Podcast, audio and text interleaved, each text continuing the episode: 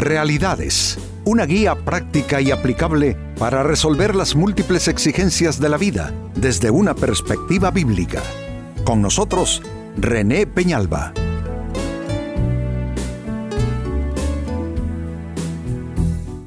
Amigos de Realidades, sean todos bienvenidos.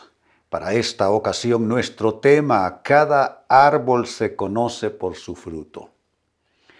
Creo que debiéramos prestar suficiente atención al hecho de que Dios espera que seamos árbol de buen fruto.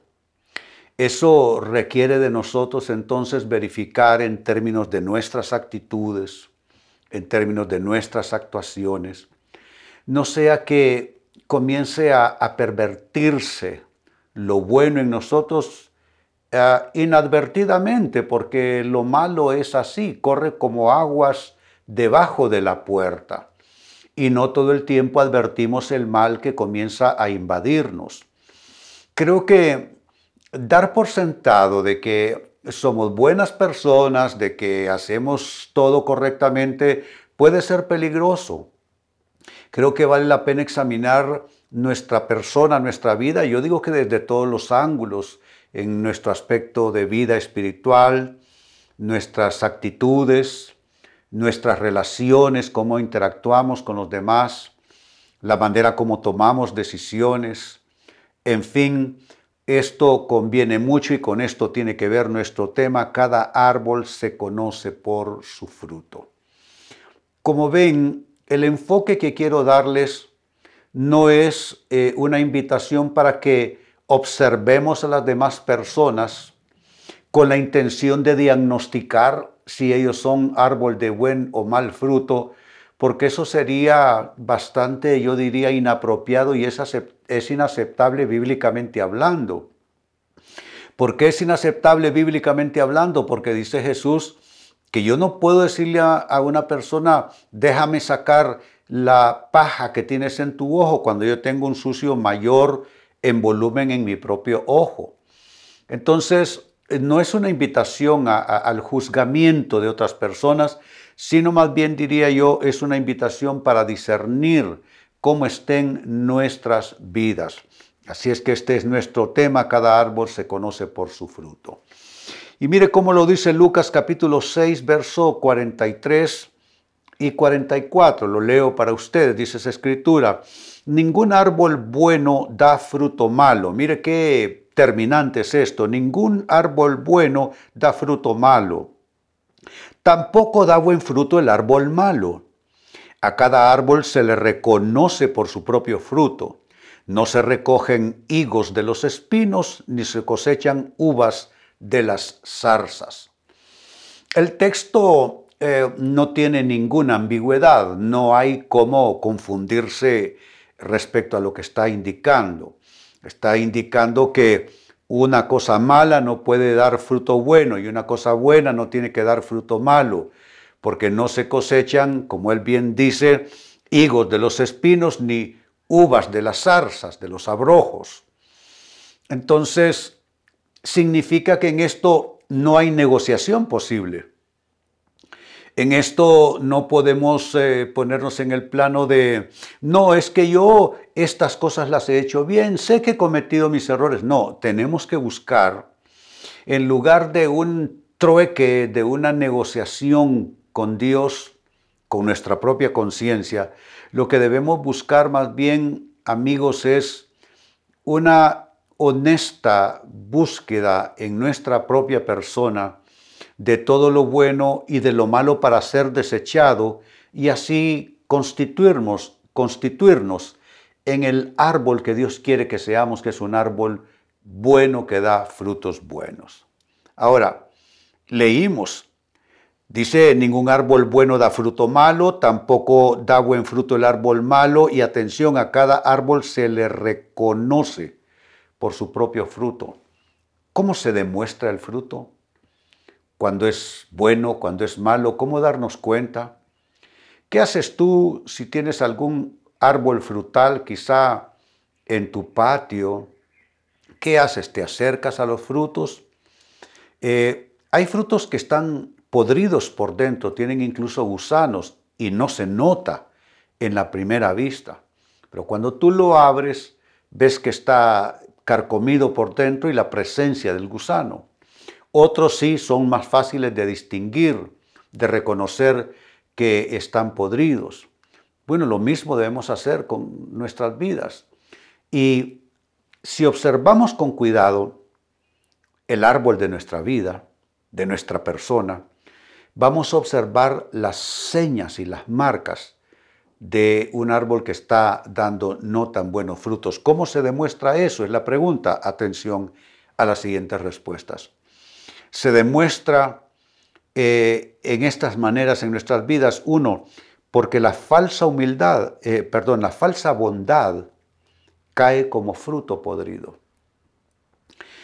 En términos de bondad es donde mejor nos creemos los humanos, porque no vemos nuestras maldades no discernimos nuestras mezquindades, nuestras conductas egoístas, y entonces solo nos enfocamos en lo, eh, lo bueno que hacemos.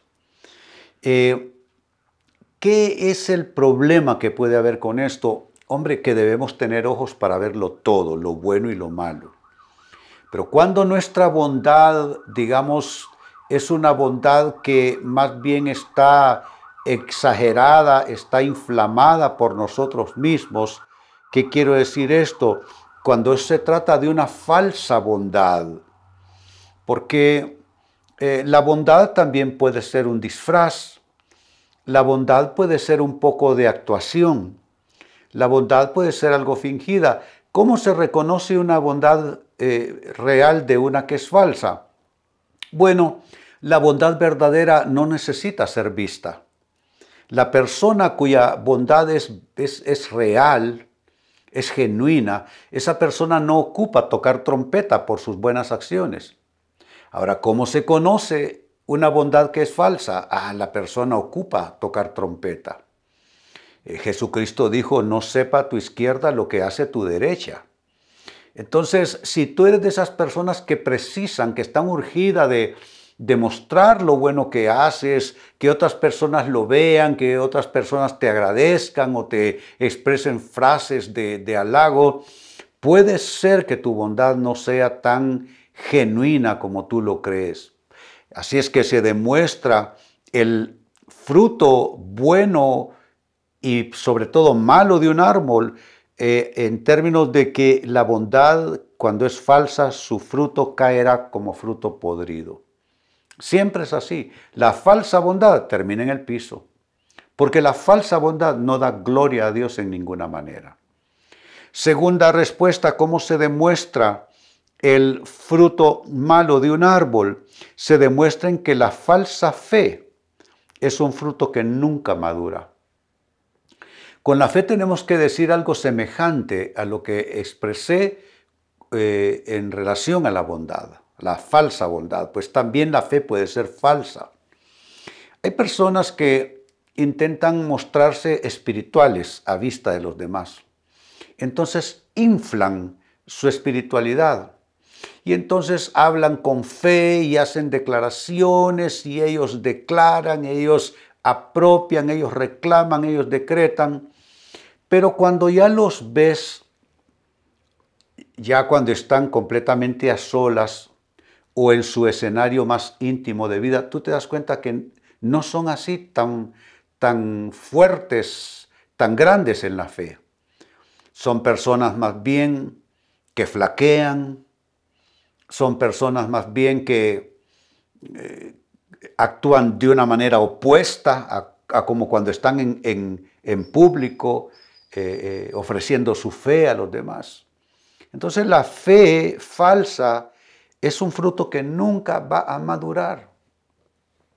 Eh, a veces sucede con algunos árboles, sobre todo aquellos que son injertos. Te venden el árbol y atrae algunos frutos, pequeños injertos.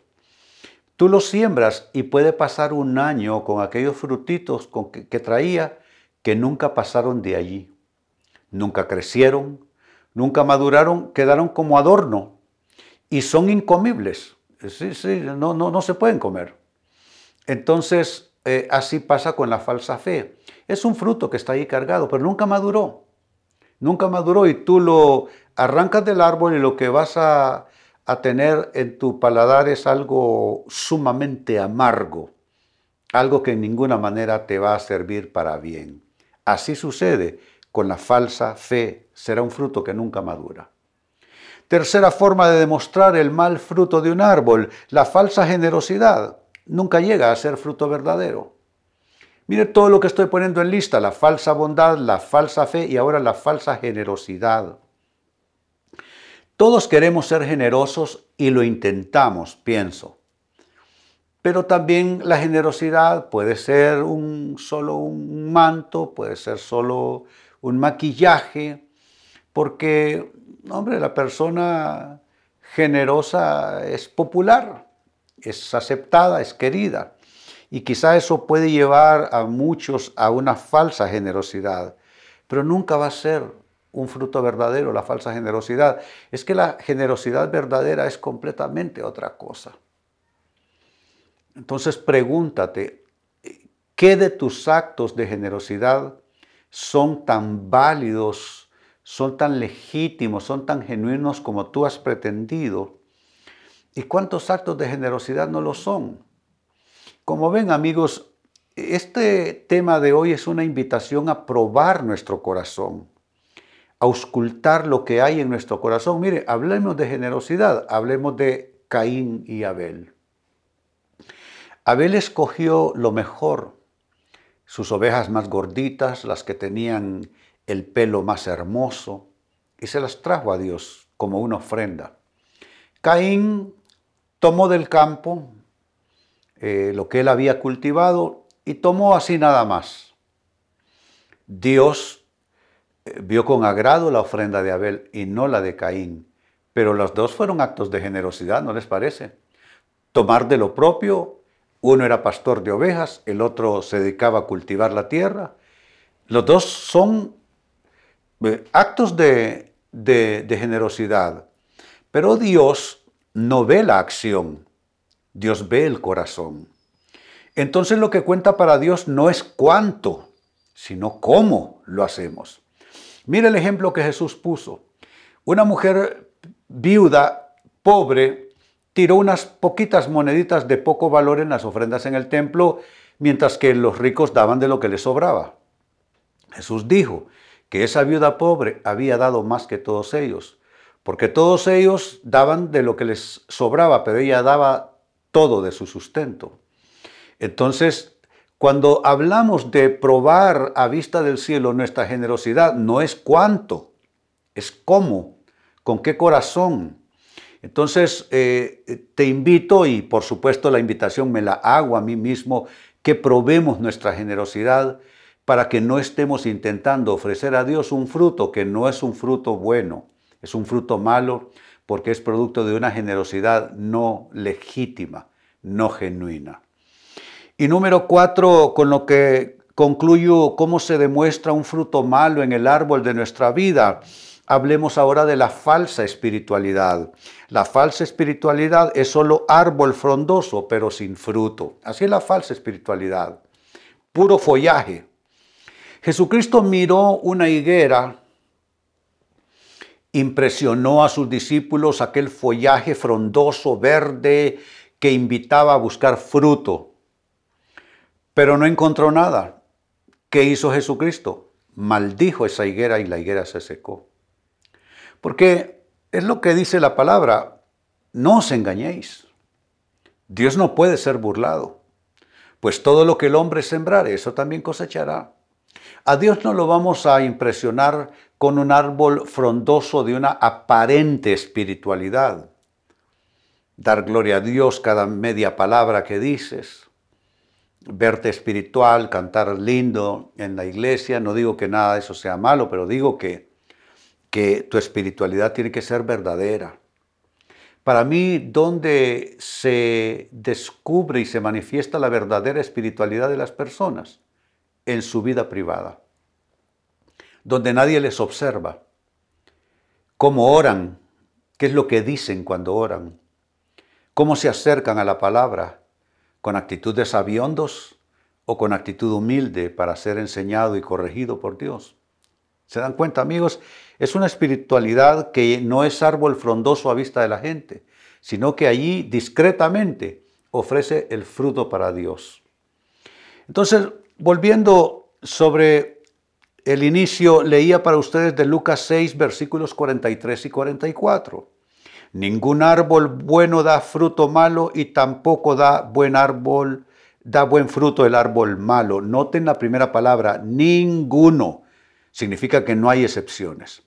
Verso 44 añade, a cada árbol se le reconoce por su propio fruto.